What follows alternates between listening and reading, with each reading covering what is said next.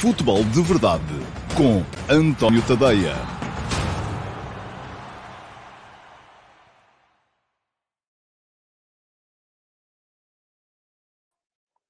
Ora então, olá, muito bom dia a todos e sejam muito bem-vindos à edição número 614 do Futebol de Verdade, que é a edição em que o Futebol de Verdade regressa de férias, o Futebol de Verdade, porque eu já voltei de férias há bastante tempo. Um, de qualquer modo, o programa recomeça hoje, uh, neste dia 18 de julho de 2022, para atacar então a época de 2022-23. Eu sei que muitos de vocês estão uh, sedentos de novidades uh, do futebol, porque é nesta altura do ano, precisamente. Lembro-me quando trabalhava nos jornais, que é nesta altura do ano, precisamente, que os jornais mais se vendiam, e isso era atribuível ao facto de estarem em Portugal os imigrantes, mas, enfim, eram outros tempos em que a informação se consumia sobretudo em papel, hoje já não é assim, uh, e, portanto, era preciso estar cá para a consumir, um, e também porque era a altura em que o mercado de transferências estava ao rubro e a altura em que os uh, adeptos estavam sedentes de saber novidades das suas equipas. Mas a questão é que também é a altura em que há menos coisas uh, consubstanciadas para dizer. Eu sei que os programas de televisão estão também, uh, com certeza, a fazer audiências gigantescas, mas estamos todos aqui um bocadinho a falar em cima de, de, de castelos de areia, uh, porque as equipas ainda estão a começar a ser uh, montadas. Muito bem, o Futebol de Verdade recomeça hoje, vai voltar a passar aqui, exclusivamente no meu YouTube, de segunda a sexta-feira, ao meio-dia e meia. Vai ter algumas novidades. por exemplo, acabou o Futebol de Verdade Challenge. Um, não vou continuar a fazer o Futebol de Verdade Challenge, perdia-se muito tempo do programa com, uh, com o Challenge, uh, e vai passar a ter rigorosamente meia hora. Aliás, o de hoje tem mais estes dois minutos, eu vou ativar aqui um alarme, está ativado, e uh, quando fizer meia hora vai soar uma buzina e eu vou começar a fazer a despedida do programa nesse preciso momento. Um, vou tentar também que o programa seja, não vou dizer menos interativo, mas passa a ligar um bocadinho menos àquelas provocações uh, que apareciam muito por aí. Mas, entretanto, deixem-me dar as boas-vindas à malta do costume que já está. Tiago Ferreira, José Neto, Zezinho SLB, o Sandro Castanho, o Júlio Caetano, o Gabriel Viana, o Josias Martins Cardoso, o Vasco Batista, uh, o Jason Lima, o Nuno Cunha, o Francisco Correia, o Emanuel Barlows, o António Raposo, Ruben Faria, o Apanha Bolas de Alvalado, o Nuno Simão, o Fúlvio Amaral, Luís Dias, André Souza, uh, o uh, Nuno Oliveira, o Luís Nunes, uh, o Simão Rochinol, o Cristóforo Ribeiro da Silva, o Pedro Barreira, o Manuel Salvador, Tiago Monteiro, Miguel Timóteo, o Pedro Pimentel, o Nelson Azevedo, o Michel Alves, o Simão Martinho, o Domingos Ulossa, o André Passos, já estão todos aí, já comentaram, bem-vindos. se já tiveram férias, Uh, espero que as tenham aproveitado. Se ainda não tiveram, ainda vão fazer. Espero que as possam aproveitar. E uma das maneiras de aproveitar pode ser o futebol de verdade. Ora, muito bem. Hoje um, vou explicar aqui muito brevemente, porque já fiz dois programas uh, de YouTube e também esses noutro, noutros uh, canais uh, sobre o tema. já expliquei o que é que vai mudar na, na minha atividade nesta época de 2022-23. Muito brevemente vou dizer aqui o que é que se vai passar. Já disse, o futebol de verdade vai continuar para toda a gente, só no YouTube, meia hora de programa, todos os dias, de segunda a sexta-feira, ao meio-dia e meia. Quem não pode ver em direto, pode ver depois em diferido, também lá está no YouTube, embora nas outras redes sociais eu vá publicar sempre um link para poderem aceder ao programa do dia no YouTube. Mas o meu conselho para vocês é não queiram depender das redes sociais. Vão lá, inscrevam-se no canal do YouTube, não pagam nada por causa disso, ativem as notificações, cliquem em cima do sino e isso significa que imediatamente, sempre que eu entre em direto, o YouTube vai mandar-vos uma notificação para poderem ver o programa em direto e também participar. Uh, bom, mais coisas, vai continuar no meu Substack. E esta é outra coisa que eu vos uh, recomendo. E atenção, vou passar a colocar aqui em rodapé uh, o endereço. É tadeia.substack.com. Podem também ir aqui a este card que eu vou depois colocar um, para aceder aos conteúdos. Não queiram, mais uma vez, depender das redes sociais. Vão lá, subscrevam o meu Substack, uh, tadeia.substack.com e um, passarão a receber por e-mail os meus conteúdos, os textos que eu vou uh, produzindo. Vão ter gratuito o último passo, todos os dias, também de segunda a sexta-feira, uh, entre as 8 e as 9 da manhã. Isso vai continuar. Depois, o que é que muda? O que muda é basicamente para os subscritores premium, aqueles que pagam os tais 5 dólares por mês, vão continuar a ter o F80 até, uh, uma cadência diária até final de outubro, porque eu comprometi-me durante um ano, comigo próprio, mas comprometi-me a fazer o F80 no ano do centenário do futebol português, uh, do futebol português, da competição nacional no futebol português, uh, mas, no entanto, é uma coisa que me dá muito trabalho, é uma coisa que vocês não são, muitos de vocês, ou a maioria de vocês, e eu fiz um inquérito através do Google Forms, não é particularmente adepta e, portanto, eu tenho que responder àquilo que os eh, que o público quer, eh, e por isso mesmo o F80 é uma cadência diária, vai acabar no final de outubro, quando completar um ano. Depois vai passar a sair semanalmente, um por semana. Vamos continuar a ter aqui a história do futebol português através dos seus intervenientes, mas para vos compensar, eh, vamos ter novidades. E quais são as novidades?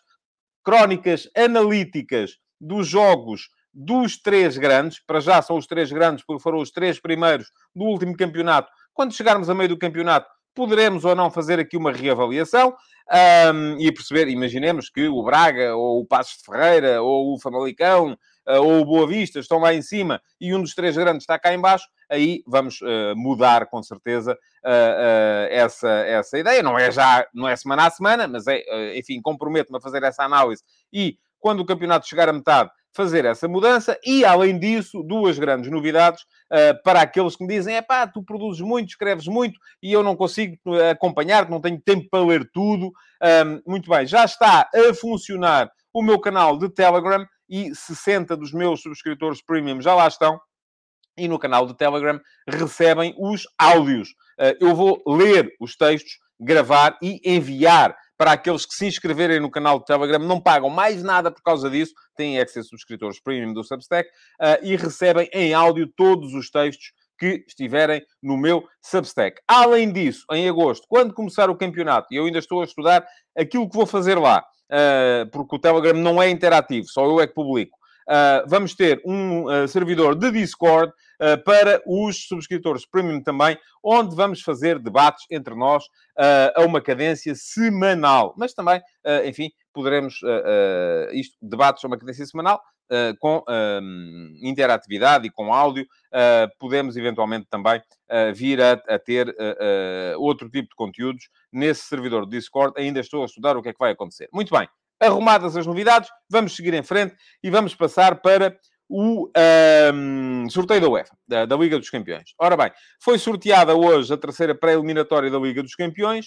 Uh, o Benfica vai jogar com o vencedor da uh, segunda pré-eliminatória que vai sair do confronto entre o AEK Larnaca de Chipre e o Midtjylland da Dinamarca. Muito me surpreenderia que não fosse o Midtjylland. Uh, mas, ah, esqueci-me de uma coisa, tenho que vos avisar disto também. Acaba o Futebol de Verdade Challenge, mas vamos continuar a ter pergunta do dia. Portanto, quem quiser no Futebol de Verdade comentar no meu canal de YouTube em diferido, uh, eu só vou selecionar as perguntas que forem colocadas em diferido, isto é, aquelas que forem colocadas depois do final do programa no canal de YouTube. Vão lá, deixem perguntas e eu entre o final do programa de hoje e o início do programa de amanhã, escolha uma pergunta e o início do programa de amanhã será com a resposta a essa pergunta. Portanto, isso vai continuar. Acho que é uma forma interessante de vocês poderem participar e de vocês também poderem uh, uh, ver esclarecidas algumas dúvidas que, uh, que tenham relativamente ao futebol, ao programa, ao meu Substack, ao que quiserem. Muito bem, vamos seguir em frente então. estava a dizer, Ayak Larnaca ou Midtjylland, muito me surpreenderia que o Ajax Larnaca conseguisse eliminar o Midtjylland, mas enfim, os jogos ainda, estão, ainda se vão realizar. O primeiro joga-se amanhã, portanto, quem quiser conhecer um bocadinho mais destas duas equipas é ver amanhã o primeiro dos dois confrontos entre o Ajax Larnaca de Chipre e o Midtjylland. Um, são duas equipas que me parecem ao alcance do Benfica. Uh, e, e, acho que o Benfica tem que ser encarado uh, como favorito uh, eventualmente nesta, nesta eliminatória. Uh, muito me surpreenderia também que depois, ah, fosse qual fosse o uh, apurado entre o AEC e o Midtjylland, o Benfica não acabasse por uh, seguir em frente para o play-off. E aí sim as coisas podem complicar-se, porque aí já há equipas mais uh, poderosas. Enfim, o Benfica também tinha aqui a possibilidade de Mónaco, que não era cabeça de série, o Mónaco seria complicado. O Midtjylland não é uma má equipa, atenção, mas ainda assim parece-me inferior ao Benfica. O que é que estas duas equipas têm de uh, fantástico. Ambas foram segundas classificadas nos seus uh, campeonatos, da Dinamarca e de Chipre. Uh, o Midtjylland, ainda por cima, ganhou a taça da Dinamarca. É uma equipa que tem, uh, tem jogadores interessantes. O, tem uma dupla, joga geralmente com três centrais e tem uma dupla de meio campo interessante entre o Onyedika, um médio poderoso nigeriano defensivo, e o Evander, um brasileiro criativo que joga uh, como, como segundo médio. tem depois na frente gente também interessante, o Anders Dreyer, é um avançado baixinho, mas muito rotativo, muito rápido, pode ser difícil de parar, sobretudo para uma equipa como o Benfica, que está a jogar tão à frente uh, como está este Benfica neste momento, muito espaço nas costas, mais uh, questões de controle de profundidade.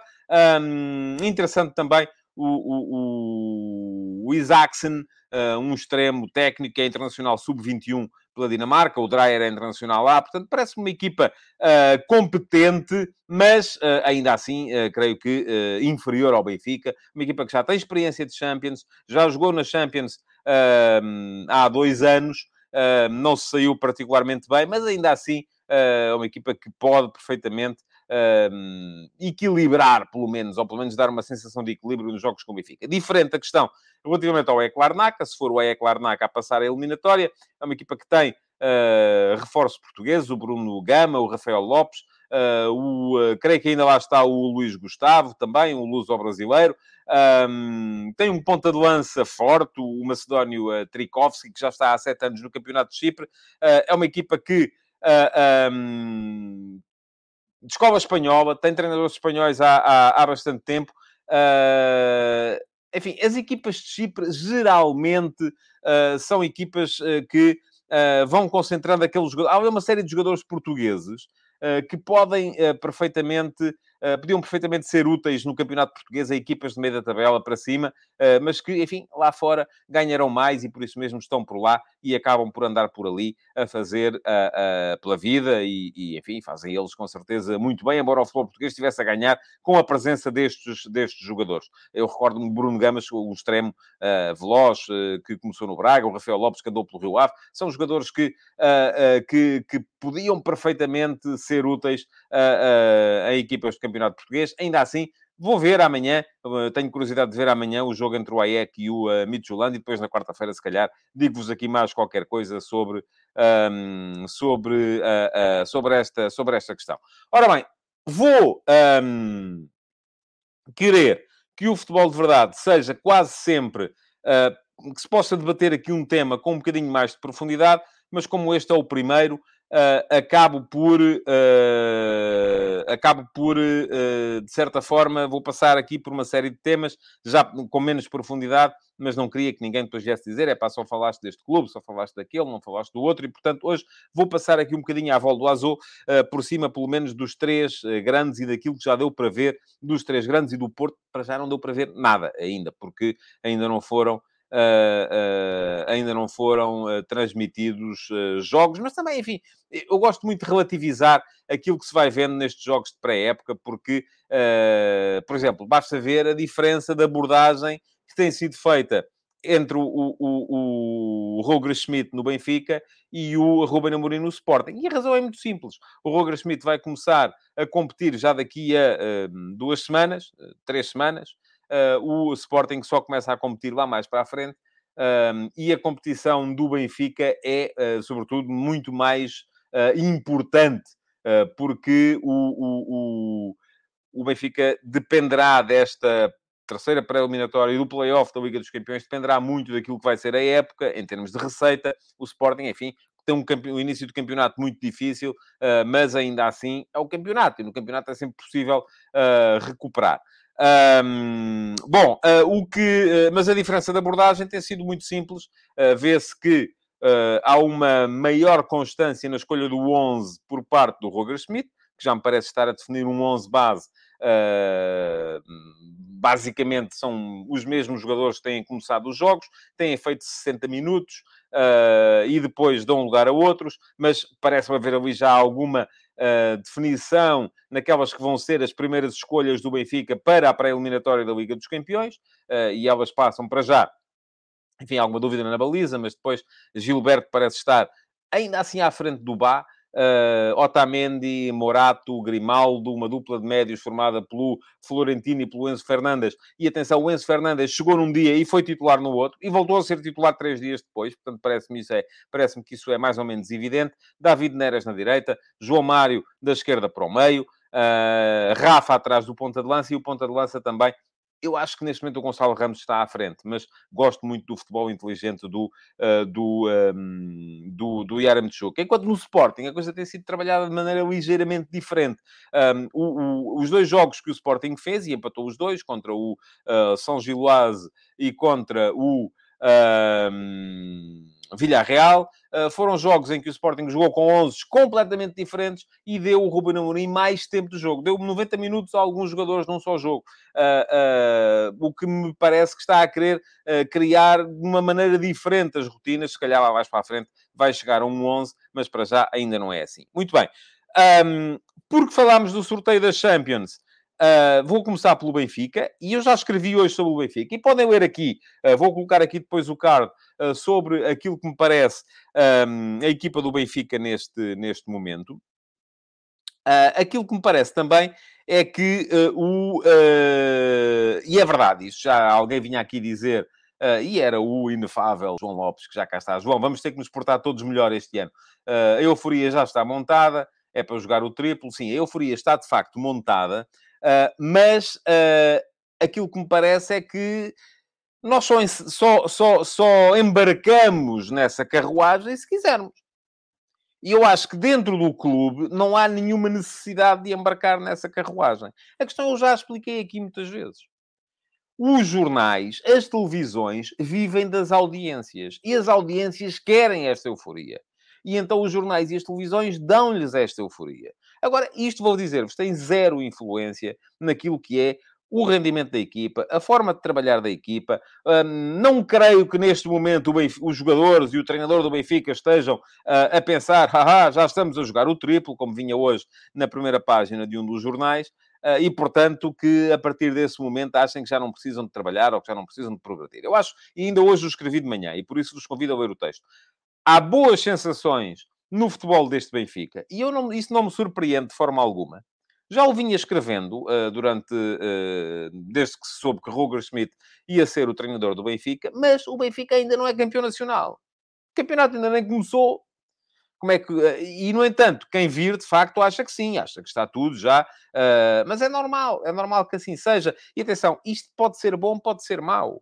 Esta, uh, e eu, todos os anos discutimos isto. Esta questão de uh, os clubes serem carregados pela imprensa, pela comunicação social, pelas televisões, em determinadas situações é bom porque gera uma onda de confiança, noutras é mau porque se alguma coisa corre mal, aquilo vai imediatamente por aí abaixo e uh, cai aos trambolhões até ao pé da montanha.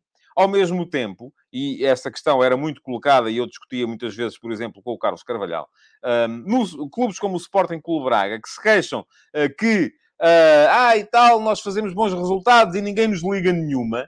Bom, o ninguém nos liga nenhuma pode ser mau porque não cria essa onda de euforia e essa onda de, um, de dar mais visibilidade à, à, à, à, à, equipa, mas por outro lado, se alguma coisa corre mal, também não há o mesmo escrutínio. Portanto, esqueçam lá isso, isso não é importante, não é relevante.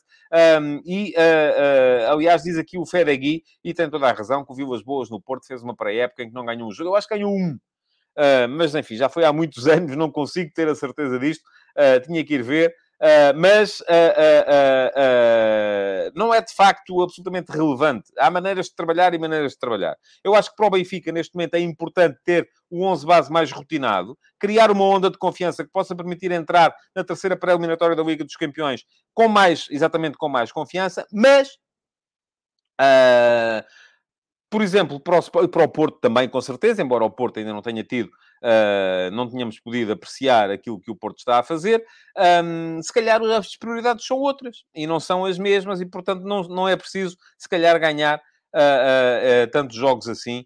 e diz o Nuno Baeta, ainda bem que nós, benfiquistas, não vamos nessa onda dos jornais, nós sabemos que temos muito trabalho pela frente, o Nuno fala por si, porque a verdade é que há muitos que vão, e tanto há muitos que vão, que essa é a justificação para aquilo, e é aquilo que diz aqui o Ricardo Pinho, e é verdade, é este mesmo circo que vende o produto e ajuda os jornais, revistas, sites, TVs, etc. Exatamente, ora, muito bem. Estamos a falar de negócios que precisam de ter receita para pagar salários e, assim sendo, têm que ir à procura daquilo que o povo quer. E a maior parte do povo Uh, não pensa como pensa no Baeta, se calhar. Se calhar a maior parte do povo pensa que agora é que é, o Benfica está imparável. Eu já vi muitos comentários. Este ano vamos varrer tudo, não vai... Enfim, vamos com calma. Há boas sensações, no entanto, uh, e é importante que isso seja uh, relevado.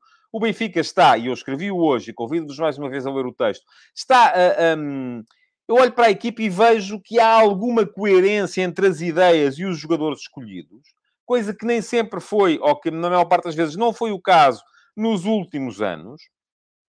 Agora, há muito trabalho pela frente ainda. Porque, e eu ainda hoje tentei explicar isso no texto no último passe, uh, sempre que se resolve um problema aparece um outro. Porque as equipas, volto a dizer, e o Paulo Neves gosta muito desta frase, e ele não sei se ele está cá hoje, ainda não vi nenhum comentário dele, ele gosta muito desta frase e passa a vida, embora muitas vezes a cite mal, as equipas são organismos vivos. E as equipas, como são organismos vivos, têm que se readaptar constantemente àquilo que vão mudando para resolver determinados problemas. Uh, no Benfica, por exemplo, uh, aquilo que uh, podemos ver é que muito, o grande problema do Benfica do ano passado era o meio-campo. Era, era praticamente impossível não reparar. Ao Benfica faltava um médio com intensidade para poder jogar a dois. E atenção, não tinha que ser o 6, não tinha que ser o 8. Podia ser um 6 mais intenso, mais físico, com mais cabedal, que pudesse suportar o futebol mais técnico, mais fino, mais filigrana do João Mário, como podia ser um 8, mais, mais uh, intenso, mais rápido, ou que ocupasse mais espaço, como era, por exemplo, o Enzo Pérez, uh, que pudesse suportar um 6 mais técnico, uh, mais posicional e distribuidor, como era o, Julian Weigl. Mas a questão é que os dois, houve uma altura em que chegaram a dar a ilusão que podia resultar, mas não resultou. Porquê? Porque faltava intensidade, faltava à equipa depois ter capacidade de pressão uh, para, uh, para poder uh, chegar lá e para poder impedir os adversários de lhe explorarem as costas. Ora, como é que o Roger Schmidt começou a atacar o problema? Dois médios não há um 6 e um 8 ali, mas há dois. O Benfica passou a jogar com três médios. Basicamente é isso que acontece neste momento e mudou uh, para um 4-2-3-1 uh, que uh, permite, com três, ocupar melhor o espaço. E deixem-me só, e é uma coisa que eu vou ter que começar a fazer, sempre que houver contribuições, e o Kalitovski, embora não tenha feito uma, uma, uma pergunta, mas acaba de contribuir com o Euro 99. Muito obrigado, Kalitovski. isto é possível no Superchat do YouTube, podem fazê-lo. Uh, e, uh, nesse caso, uh, fica aqui o agradecimento. Mas vamos lá ver. O Benfica passou a jogar com 3. E passando a jogar com 3, seja com o João Mário a 10, seja com o João Mário a jogar sobre a esquerda e com o Rafa a 10, um, aquilo que se coloca aqui é, enfim, há uma maior ocupação de espaço. O meio-campo passa a ocupar melhor o espaço, mas, problema, na frente está um jogador que não tem golo, que é o caso do João Mário. Como é que se resolve isso? Médios mais dentro. Portanto, o João Mário, que joga a partir da esquerda, aparece no, no, no, no meio, uh, como o Rafa uh, perdão, como o David Neres joga a partir da direita, aparece muito no meio. Os extremos vêm muito para dentro. Como é que problema que isto causa? Corredores laterais. Quem é que os ocupa? Os dois laterais. Tanto o Gilberto como o Bá, quando joga, como depois o Grimaldo, uh, na esquerda ou na direita, projetam-se e projetam-se em simultâneo.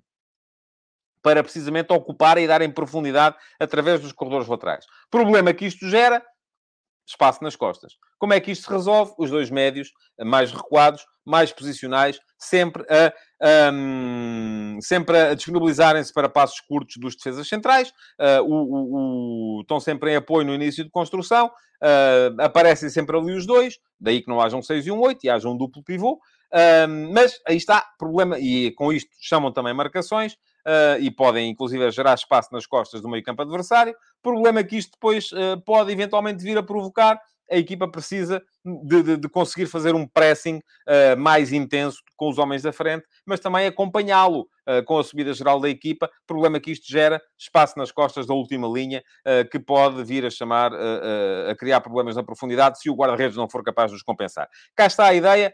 o, o, o, as equipas de futebol são organismos vivos, têm que se adaptar sempre às suas mudanças. De qualquer modo, volto a dizer, este Benfica não é que, tenha resolvido já todos os seus problemas, mas de qualquer maneira está a causar boas sensações e ganhou com facilidade os dois jogos que, que, que, que tinha feito. Ora bem, vou só ver aqui os comentários do Kalitovski na sequência do Superchat.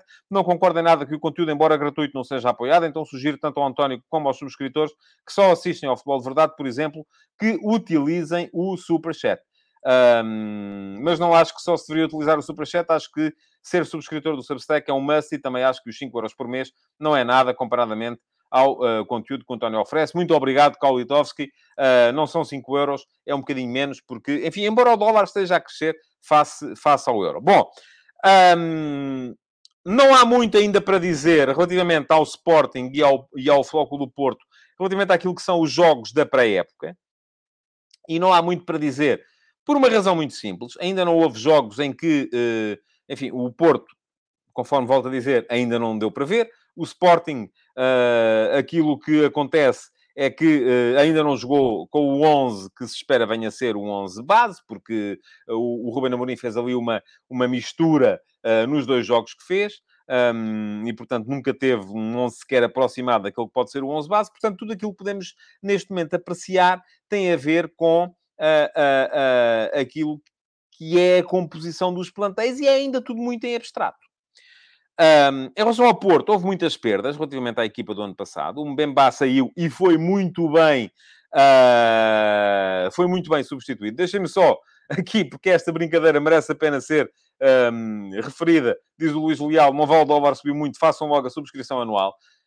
Há uma novidade a este respeito. Vou uh, elaborar mais sobre ela lá mais para a frente, mas a partir de agosto, e porque o Substack já dá essa possibilidade, as subscrições vão passar a ser em euros. Isto é, em vez dos uh, 5 dólares, que neste momento são 4,90 euros e qualquer coisa, uh, vão passar a ser 5 euros. Se o dólar continuar a subir, de facto, uh, aí ficam vocês a ganhar. Bom, vamos lá ver. Estava a falar do Porto. Saiu um Bembá, mas muito bem substituído pelo David Carmo.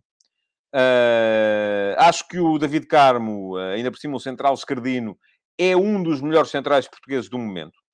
Uh, escrevi na altura, e quem quiser entrar por essa polémica, pode perfeitamente ir ao meu Substack. E vou deixar aqui também o link para poderem ver o texto sobre a questão da cláusula uh, uh, que foi incluída no contrato. Enfim, a mim pessoalmente não me parece que seja um problema. Uh, tanto o Benfica como o Sporting já fizeram cláusulas por objetivos.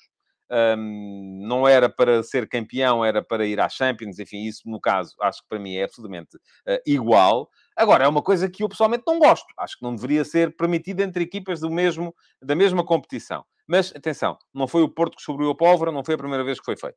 Uh, mas, muito bem substituído um Mbemba pelo David Carmo, embora a duras penas, porque o Mbemba saiu a custo zero, o David Carmo custou uh, os tais 20 milhões uh, de, de, de, de, euros. É muito dinheiro, é muito dinheiro para o mercado português. agora, aqui já foi parte do dinheiro que o Porto depois foi buscar no Vitinha, no Fábio Vieira e agora no Francisco Conceição. Uh, e são mais três perdas. Vitinho e Fábio Vieira eram titulares, o Francisco Conceição era um desbloqueador que entrava muitas vezes do banco. Uh, para já não há substitutos. Enfim, o Stefano Eustáquio, o Porto acionou a cláusula de compra, mas ele já lá estava, na verdade. Portanto, não é... Uh, poderá ele subir para o lugar do Vitinha? É possível. Uh, acho que o Sérgio Oliveira faria sentido nesta equipa do Porto. Uh, Pergunta-me o Nelson Azevedo quem é que eu acho que será o substituto do Vitinha no 11. Para já não está fácil de adivinhar. Vamos ver. Vamos ver o que é que o Sérgio Conceição vai fazer. Tem que ver primeiro. Não consigo ter certezas uh, para já nesse, nessa matéria. Um, mas ainda falta depois substituir o Fábio Vieira e o Francisco Conceição. Gosto muito um miúdo que está a começar a aparecer. E atenção, quando digo gosto muito é porque o vi em alguns jogos da equipa B, nível de dificuldade mais baixo, e na estreia na equipa principal pela taça da, na Taça da Liga, que é o Gonçalo Borges. Vamos a ver o que é que vai acontecer aí. Diz-me aqui o João Lopes que o Porto devia ter tentado o Motinho. É possível. Uh, o Nelson Azevedo pergunta se Gruitch e Uribe é possível. É, mas é diferente. E volto a dizer, Nelson, as equipas são organismos vivos. É possível jogar em Gruitch e Uribe? É. Aliás, o Uribe chegou a jogar com o Danilo. Uh, no Floco do Porto, antes de, de, de, deste último Floco do Porto. Agora, a questão é, isto vai precisar, vai obrigar a outro tipo de adaptações mais à frente. Vamos a ver o que é que vai acontecer aí. Uh, e uh, a questão depois também tem a ver com uh, o dinheirinho, não é? Porque já se fala na possibilidade de vir o Verón para o Porto. É bom jogador, é, é um jogador com alguns problemas disciplinares, mas é bom jogador. e vai custar muito dinheiro. Para vir vai custar muito dinheiro. Portanto, vamos esperar para ver o Porto. Quanto ao Sporting, Uh, só mesmo para acalmar, ainda, uh, uh, porque também, atenção, volto a dizer, os dois jogos que o Sporting fez não deram para perceber coisa nenhuma relativamente àquilo que vai ser o futebol da equipa, mas eu tenho algumas teses. Acho que o Sporting se reforçou bem na defesa. Santos Justo pode ser uma adição importante, embora esteja lesionado, passou grande parte da última época lesionado. Isto pode ser um problema. Vamos a ver. de resto, há cinco centrais, seis se contarmos Marçá. Vamos ver se Marçá fica ou se sai emprestado.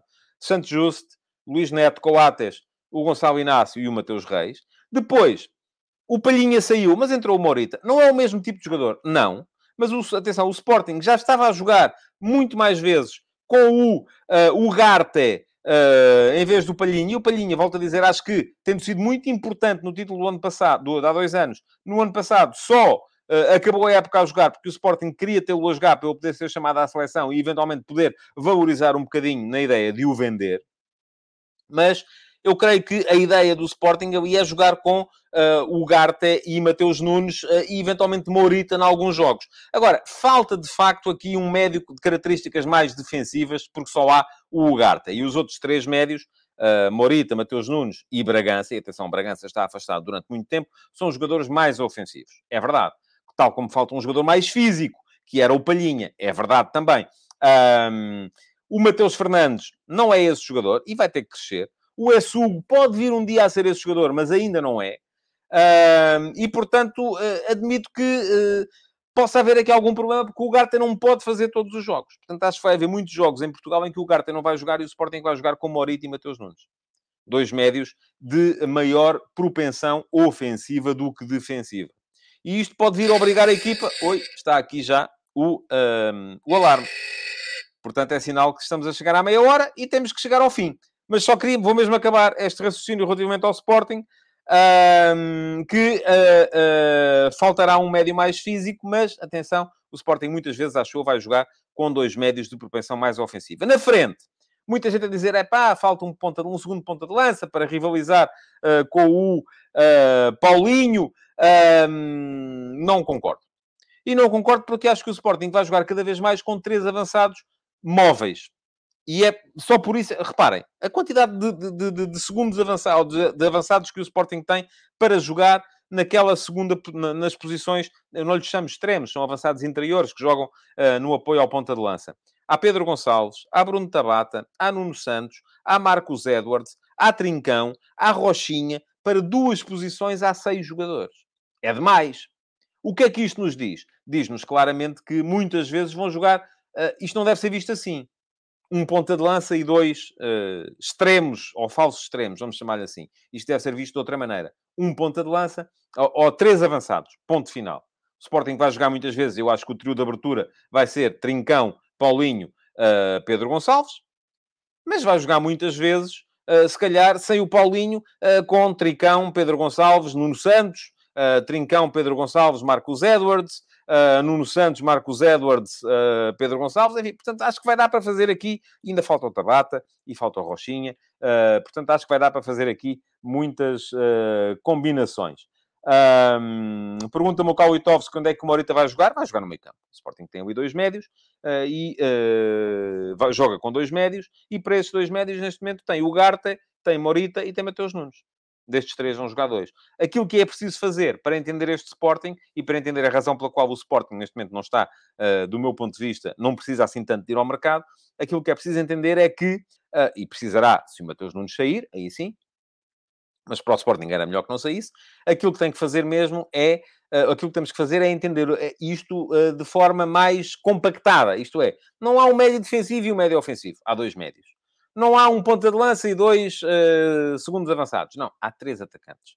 E é assim que é preciso entender o jogo do Sporting. Bom, estamos a chegar ao fim. Quero uh, lembrar-vos, e já deixei aqui os links para uh, o último passo de hoje, mas ainda podem ler, por exemplo, ontem no F80 saiu o uh, Michael Manica, uh, um, uh, maniche, como se dizia em Portugal, mas a pronúncia correta é Manica, um, que saiu ontem no F80. Podem ler aqui o texto também.